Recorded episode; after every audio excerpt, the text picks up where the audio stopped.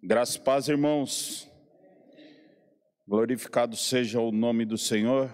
Vamos dar início à nossa escola dominical. Quero cumprimentar os irmãos também que estão nos acompanhando pela live. Glórias a Deus por isso. Estamos em um novo tempo. É, em que a live se intensificou, mas a palavra de Deus não pode parar de ser ensinada e nem pregada. Vamos orar para dar início à escola dominical. Amém? Senhor Deus e Pai, nós te louvamos, nós te agradecemos, nós te bendizemos, Senhor. Nós queremos te pedir perdão pelos nossos pecados, Senhor, porque tu és misericordioso, Senhor, e a tua palavra diz que se nós confessarmos, Senhor, os nossos pecados, o Senhor nos perdoará. Ô oh, Pai, quero te agradecer pelo dia de hoje, por essa manhã, pela noite de descanso. Quero te agradecer por estar aqui, Senhor, e podermos te adorar, poder cultuar a Ti, Senhor. Nós te somos muito gratos por viver nessa nação que, apesar das dificuldades, nós podemos cultuar a Ti e entregar o melhor a Ti.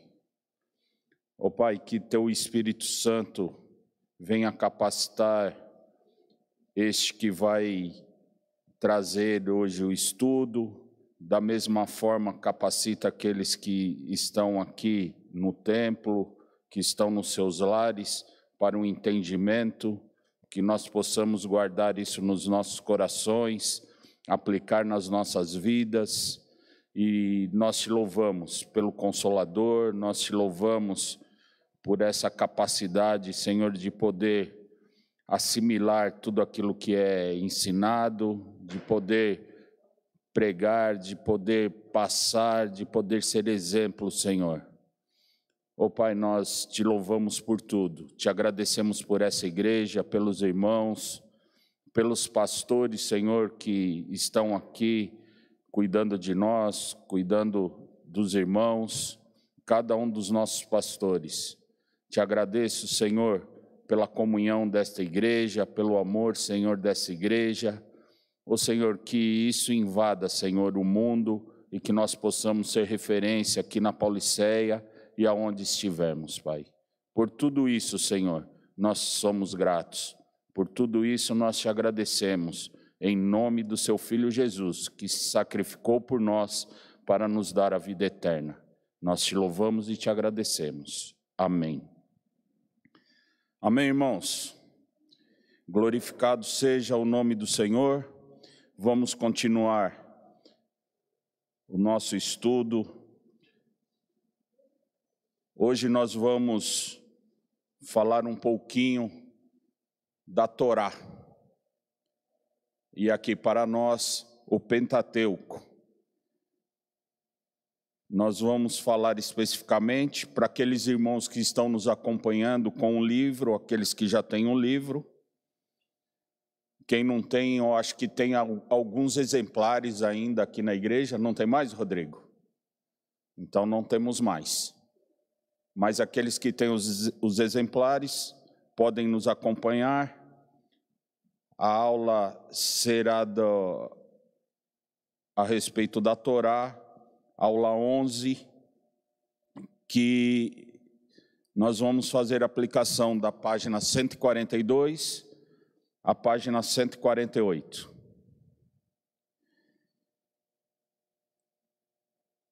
Irmãos, aqui é, a, o Rodrigo que está fazendo o esboço para nós e, e ele nos coloca aqui uma referência para a gente seguir o livro.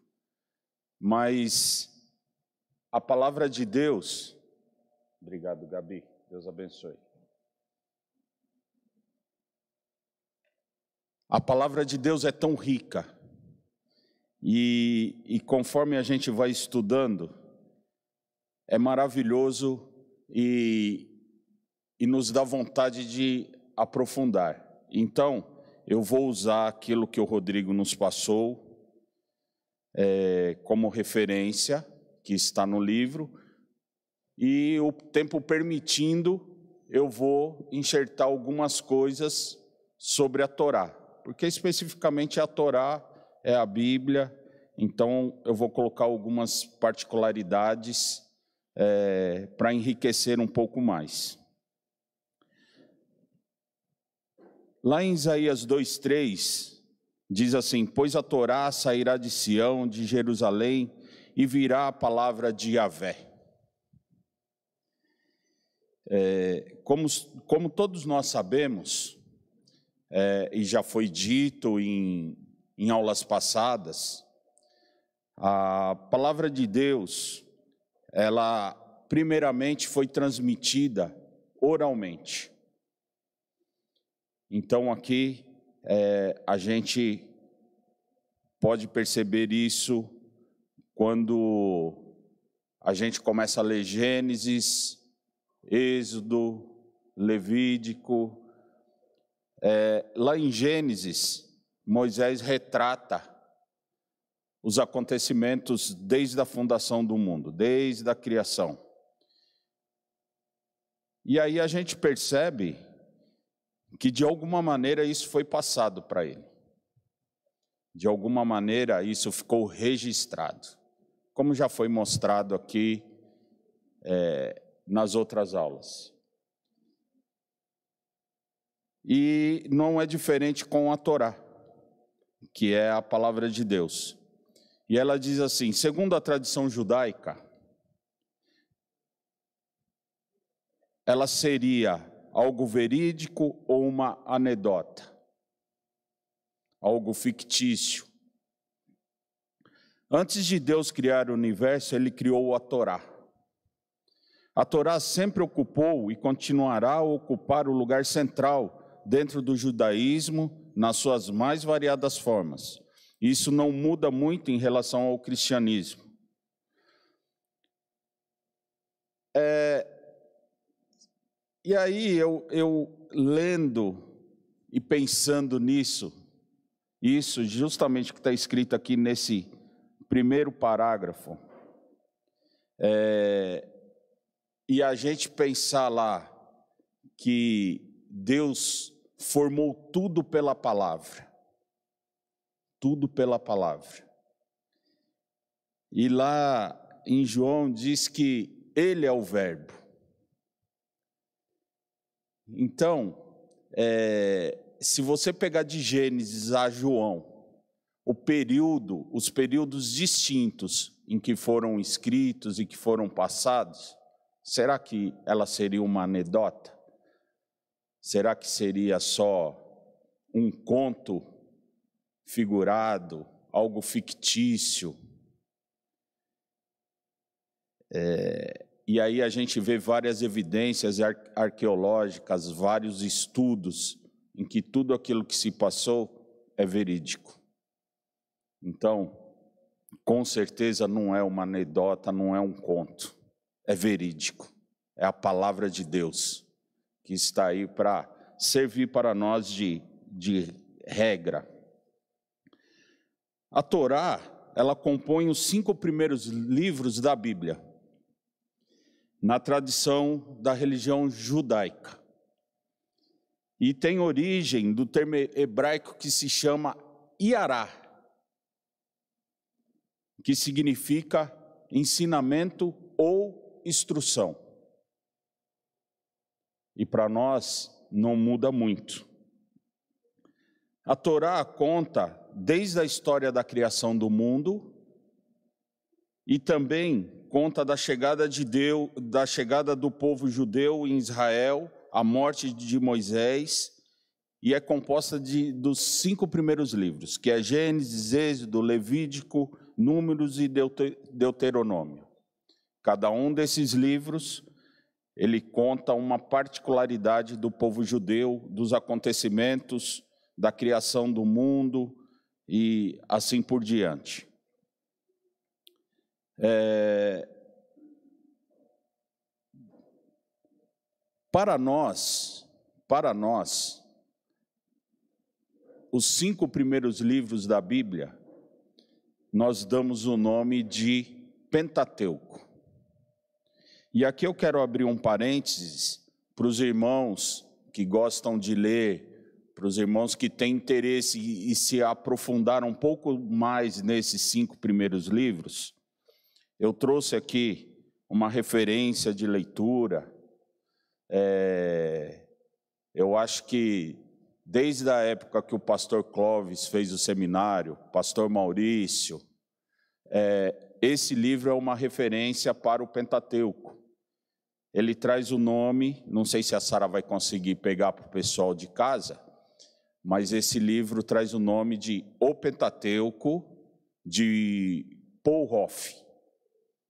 É um livro que se aprofunda bastante no, nos cinco primeiros livros da Bíblia, ele conta com particularidades dos acontecimentos, ele tem perguntas para você responder.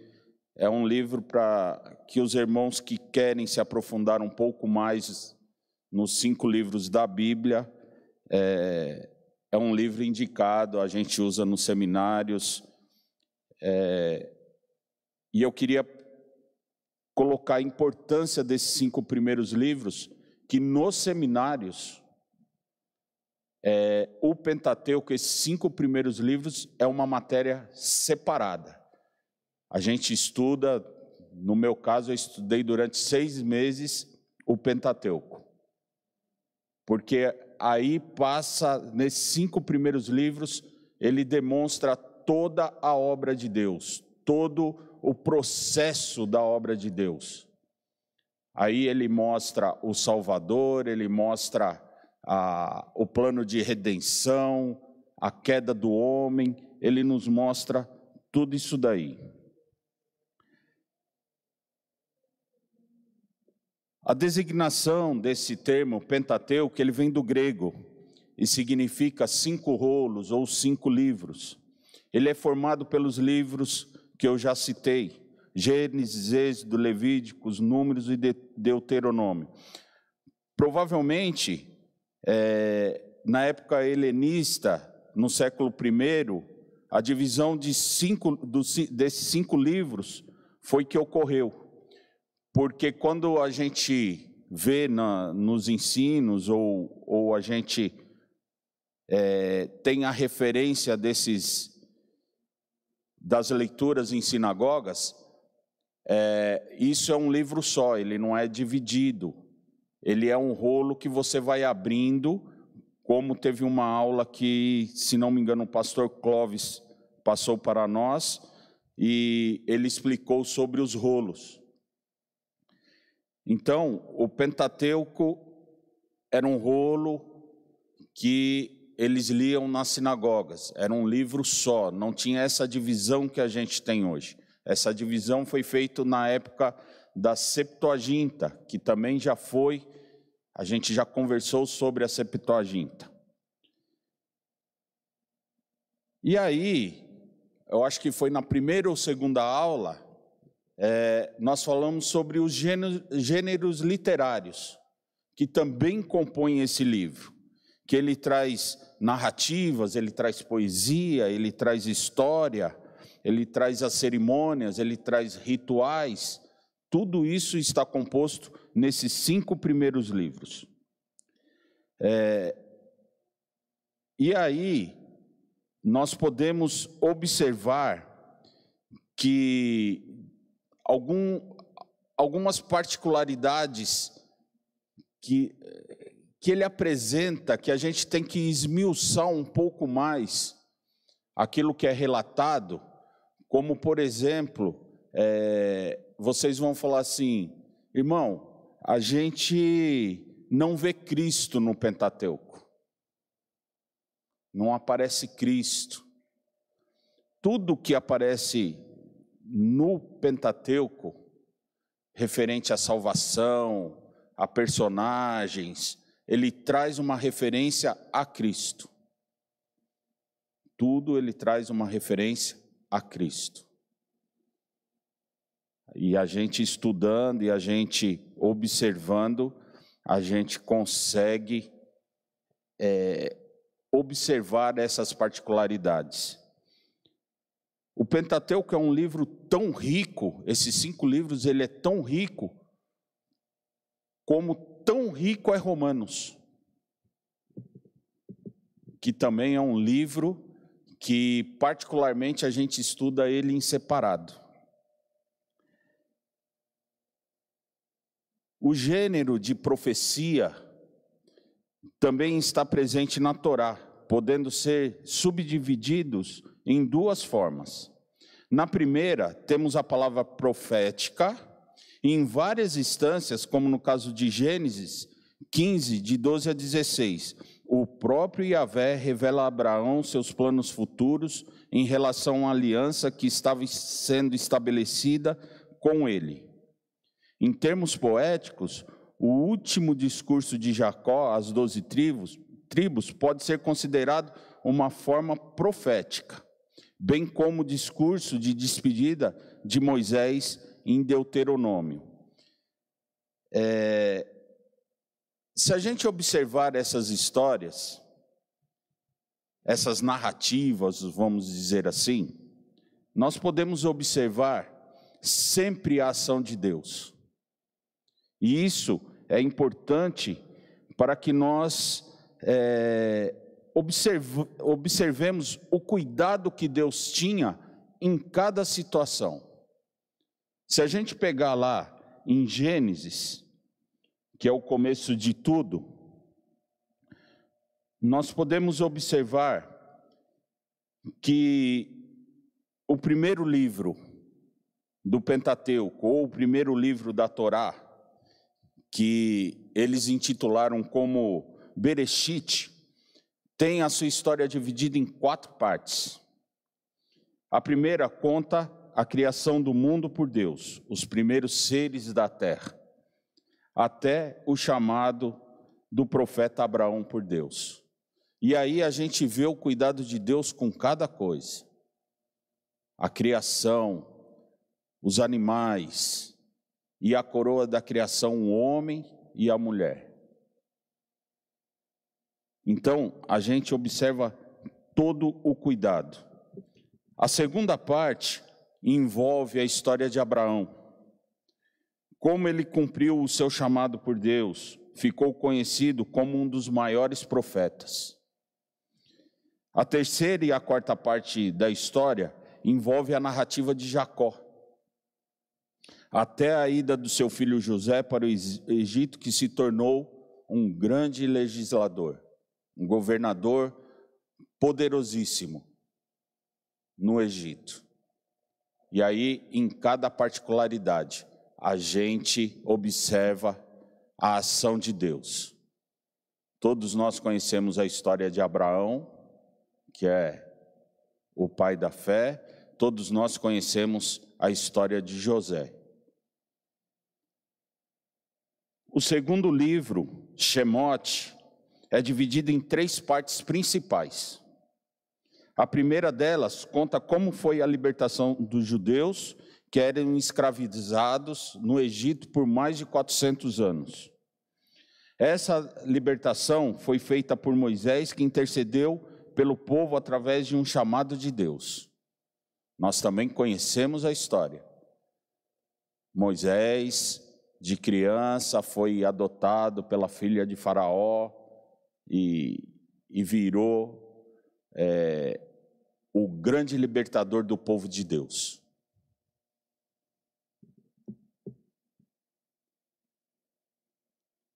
Depois de saírem do Egito, que é a segunda parte do livro, descreve quando Moisés subiu ao topo do Monte Sinai e recebeu os ensinamentos de Deus, os dez mandamentos. Então aí Deus já começa a falar e aí vem as tábuas da lei que foram escritas. Aí tem gente que fala que foi, os judeus falam que as tábuas foram escritas pelos, pelo próprio dedo de Deus. Então, mas esse é o ensinamento, essas tábuas da, da lei estavam dentro da arca e a arca a gente não sabe qual o fim levou. Aí nós temos o terceiro livro, que é Levítico, Via Crai. O terceiro livro fala sobre a construção de um tabernáculo, um templo móvel, que foi feito pelo povo com a ajuda de Moisés para cultuar a Deus ao longo da peregrinação no deserto. O livro também conta sobre o chamado de Deus a Moisés para repetir ao povo seus dez mandamentos, fazendo uma nova aliança com os judeus, além dos novos ensinamentos sobre como se portar no templo e como fazer as ofertas no tabernáculo. Então, tudo isso foi estabelecido a Moisés para que Moisés fosse um intermediador entre Deus e o povo. Há alguma similaridade aí entre Deus, Jesus e o povo?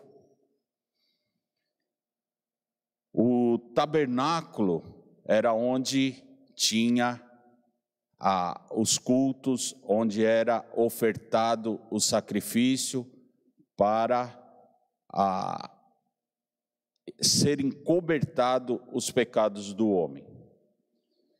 Então, porque ainda não tinha um representante, aquele que se ofereceu em sacrifício, então por isso que o pecado era encobertado. Hoje o pecado foi justificado. Então, Cristo foi o cordeiro e foi o sacrifício para toda a humanidade. Isso a gente vai ver mais para frente. E o livro de Levítico mostra toda essa operação de, de montagem, desmontagem, como tinha que ser feito o tabernáculo, quais eram os utensílios que tinha que ter o tabernáculo. Então, é assim, tudo que precisava é, para que fosse ofertado sacrifício está descrito em Levítico. Números. Conta a história da nova aliança feita com Deus, com os judeus e a preparação da, para a direção até a terra prometida. Isso daí também nós sabemos o que aconteceu.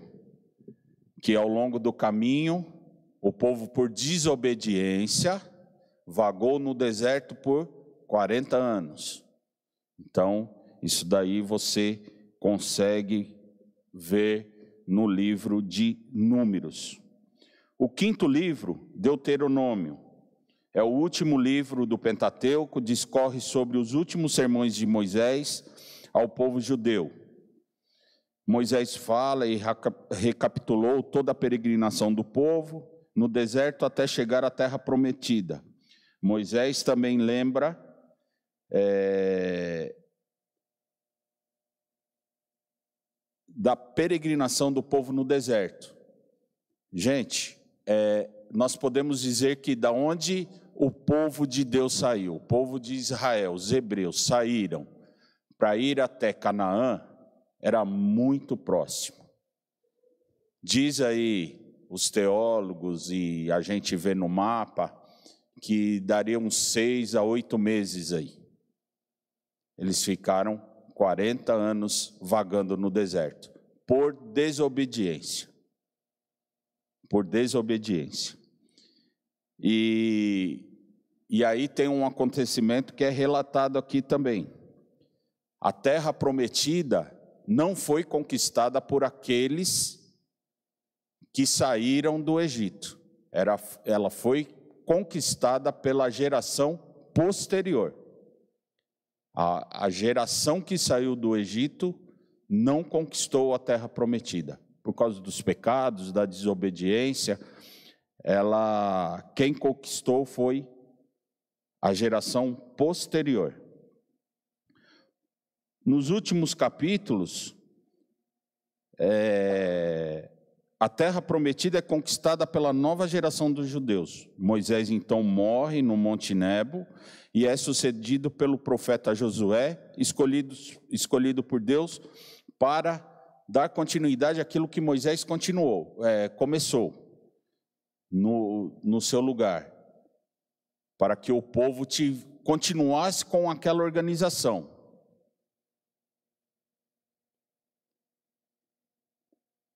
A diferença que, os, que nós temos entre a Torá e o Pentateuco é que os judeus falam que a Torá originalmente foi escrita é, em hebraico e aramaico.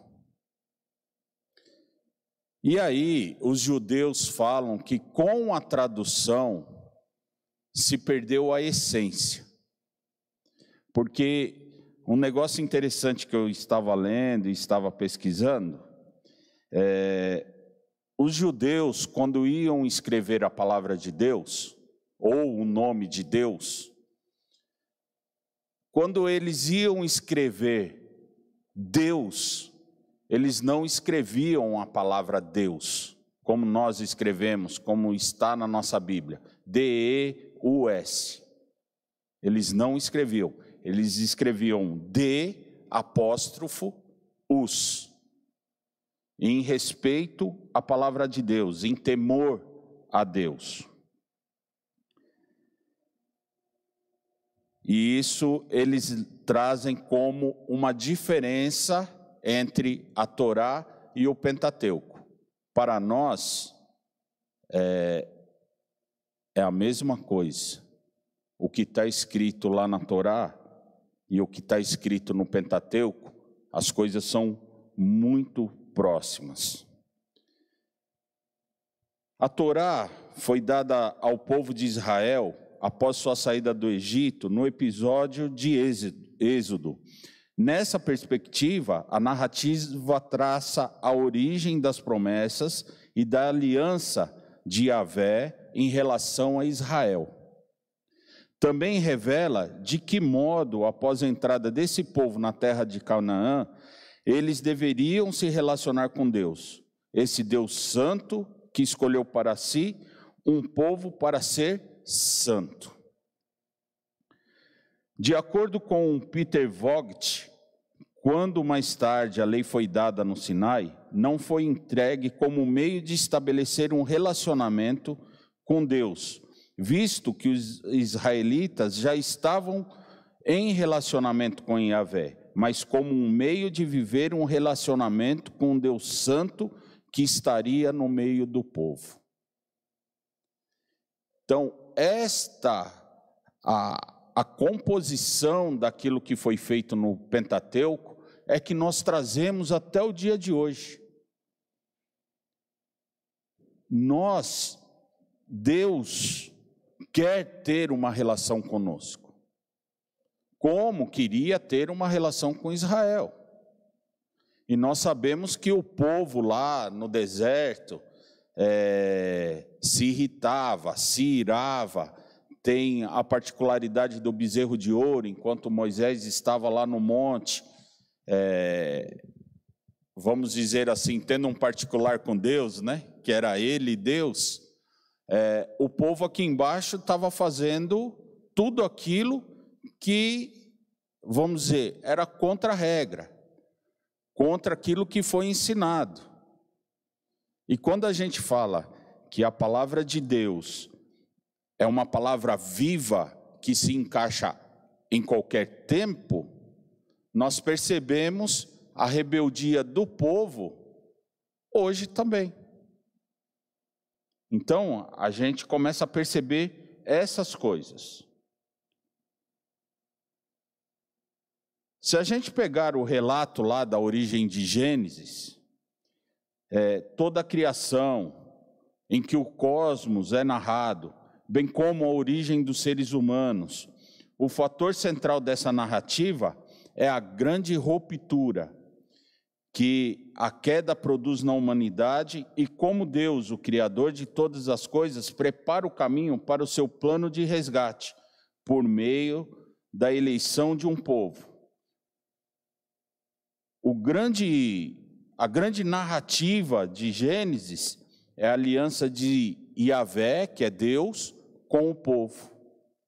Então, se a gente pegar ali Gênesis e analisar, o que, que acontece? A gente vê Deus criando o paraíso, Deus criando o homem e dando assim um lugar maravilhoso para o homem viver. Com tudo, com tudo isso que o homem tinha, o homem não estava contente. E aí começou a queda.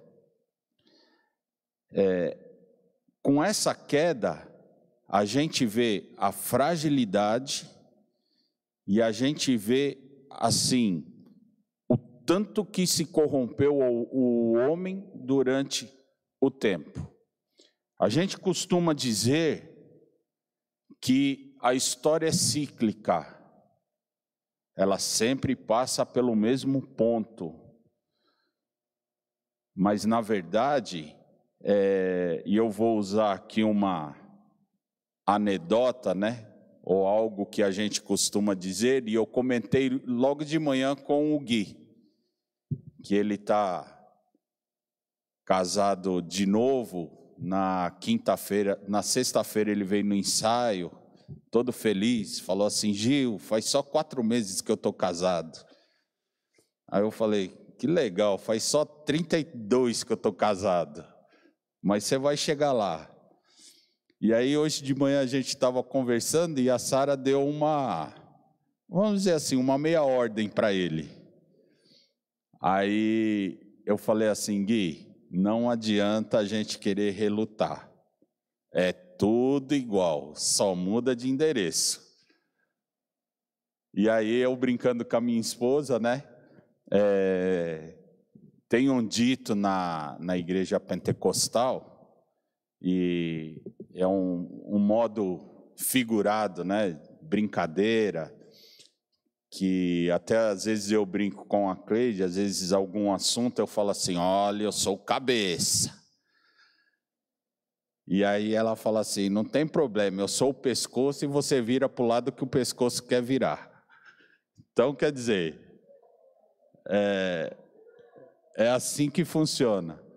Mas, brincadeiras à parte, o povo de Israel tinha a direção tinha um orientador que não difere muito da igreja. A gente tem um pastor, um orientador, uma pessoa que nos mostra o caminho. E muitas vezes nós somos rebeldes, como mostra em Gênesis, como o povo de Deus. Então não foge muito. De Gênesis 12 a Deuteronômio 34, é, ele começa com a eleição e com o chamado de Abraão, na sua descendência e sua descendência. Então, se a gente nos recordar ali do que está escrito, é, Deus fala para Abraão que ele vai ser pai de muitos povos, pai de nações. Só que Abraão já tinha idade avançada, Sara já tinha idade avançada. E por, vamos dizer assim, eu não vou colocar como rebeldia, vamos colocar como não confiar na palavra de Deus. Sara deu uma atropelada nos acontecimentos aí e Abraão teve um filho com Agar, que é Ismael. Então, essa, vamos dizer assim, falta de, de fé, apesar de Abraão ser o pai da fé, mas naquele momento Sara não, não via possibilidades de ter o seu filho. E, e aí teve o acontecimento de, do filho de Agar, e isso traz até hoje conflitos no Oriente Médio. Então, tudo isso está relacionado com desobediência. A esta proposta, a Torá, tal qual encontramos em Isaías 2, 2 e 3, virão muitos povos e dirão: Venha, subimos ao monte do Senhor, ao templo de Deus de Jacó, para que ele nos ensine os caminhos e assim andemos em suas veredas. Pois a lei sairá de Sião, de Jerusalém, e virá a palavra do Senhor. O que nós podemos observar com tudo isso, e nós costumamos dizer isso na nossa vida dentro da igreja, que a palavra de Deus é o nosso manual, manual de fé e de conduta. Só que nós muitas vezes é, não prestamos atenção nos acontecimentos. A palavra de Deus, principalmente aqui no Pentateuco e no restante de toda a Bíblia, ela nos traz relatos históricos, poéticos, proféticos, de modo figurado, de modo é, que a gente possa nos atentar e que nós possamos usar a experiência que o povo teve para aplicar nos nossos dias. E muitas vezes nós não nos atentamos a isso. É, se a gente pegar, se a gente pegar o nosso dia a dia, é, e a palavra de Deus, e Deus como conhece o homem, já falava isso, que o homem peca por não conhecer a sua palavra, não conhecer as escrituras. E particularmente o brasileiro, eu não sei se sou só eu, mas vamos colocar os brasileiros, é, mas eu estou referindo a minha pessoa. Quando você compra alguma coisa em casa, algum equipamento, eletrodoméstico, qualquer um que seja, vem um manual. Só que a gente quer aprender a mexer, a gente acha que é da melhor maneira possível, mas é a pior maneira possível. A gente não lê o manual. E a gente vai fuçando, vai apanhando, vai ficando nervoso. E o negócio não funciona como deveria funcionar, porque a gente não lê o manual. Da mesma forma, acontece com a palavra de Deus. É o nosso manual a gente fica nervoso, a gente blasfema contra Deus, porque Deus não me ajuda, porque Deus isso, porque Deus aquilo. Senhor, tenha misericórdia. Senhor, isso, Senhor, aquilo. Mas a gente não lê o manual. Então, todas essas circunstâncias, e a gente vê especificamente é, nisso que está relatado no, nos cinco livros, ele, ele passa toda a narrativa da criação, da queda, do, do homem tendo uma nova aliança com Deus. E, e o interessante é que nessa particularidade, e a gente tem que se atentar a isso que, que a palavra nos mostra. O fiador de tudo aquilo que foi prometido é Deus. Deus faz uma aliança com o homem e ele é o próprio fiador, porque ele sabe que o homem vai cair e vai pecar. Porque a gente não consegue manter essa aliança. Para terminar, uma outra particularidade que eu queria colocar aqui para os irmãos é a Torá, como é um livro judaico, e já foi falado aqui também em outras aulas, é, existe o Talmud. E isso os judeus usam muito. enquanto a Torá compõe os ensinamentos de Deus ao povo, o Talmud é um livro que é composto de sermões, debates, discussões entre os rabinos, líderes de, da religião judaica, e quando, e, e quando isso é usado? Quando a Torá é lida e que nos ensinamentos da Torá é, são discutidos de forma oral. Então, eles relataram tudo isso no Talmud para auxiliar o, os judeus na compreensão da Torá. Então, de certo modo, o livro que eu mostrei para os irmãos aqui, o Pentateuco, que foi de, de Paul Hoff, nos auxilia para nos aprofundarmos na Torá. Como temos outros livros que nos ajudam a entender a palavra de Deus. Então, é, tudo isso não é motivo para que nós não conhecemos a palavra de Deus, para que nós não nos apliquemos a conhecer a palavra de Deus. Só assim nós vamos errar menos. Como diz, nós temos que acertar o alvo, e o alvo é Cristo. E nós vamos conhecer Cristo através da palavra de Deus. Não é tentando conhecer Cristo sem ler o manual.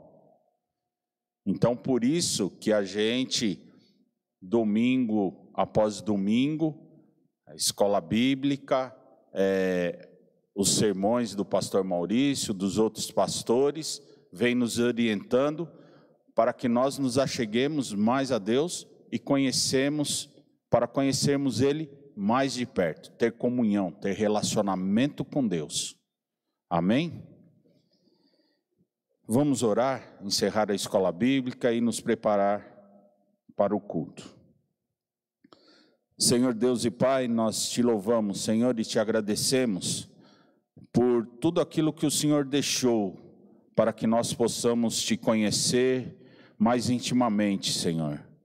O Senhor nos capacita, Senhor, na leitura da tua palavra, no entendimento da tua palavra, para que nós possamos aplicar nas nossas vidas para que nós possamos errar menos, Senhor. E sempre, Senhor, tentar chegar mais próximo ao alvo que é Cristo Jesus. Ó Senhor, que nós possamos ser referência, Senhor. Todos nós, como cristãos, como seus servos, como, como discípulos, Senhor, seus. Ó Pai, que nós possamos realmente ser chamados de teus filhos. Neste momento, Senhor, nós estamos encerrando a escola bíblica e vamos dar início ao culto de louvor e adoração a Ti. Que o Senhor receba os louvores, que a palavra que será ministrada encontre guarida em nossos corações. Senhor, capacita ainda mais o pastor Maurício, que esta palavra, Senhor, que tu deus a ele, que tu, Deus, deu a Ele, venha de encontro às nossas necessidades, aos nossos anseios, que ela traga exortação, que ela traga conforto e paz nos nossos corações.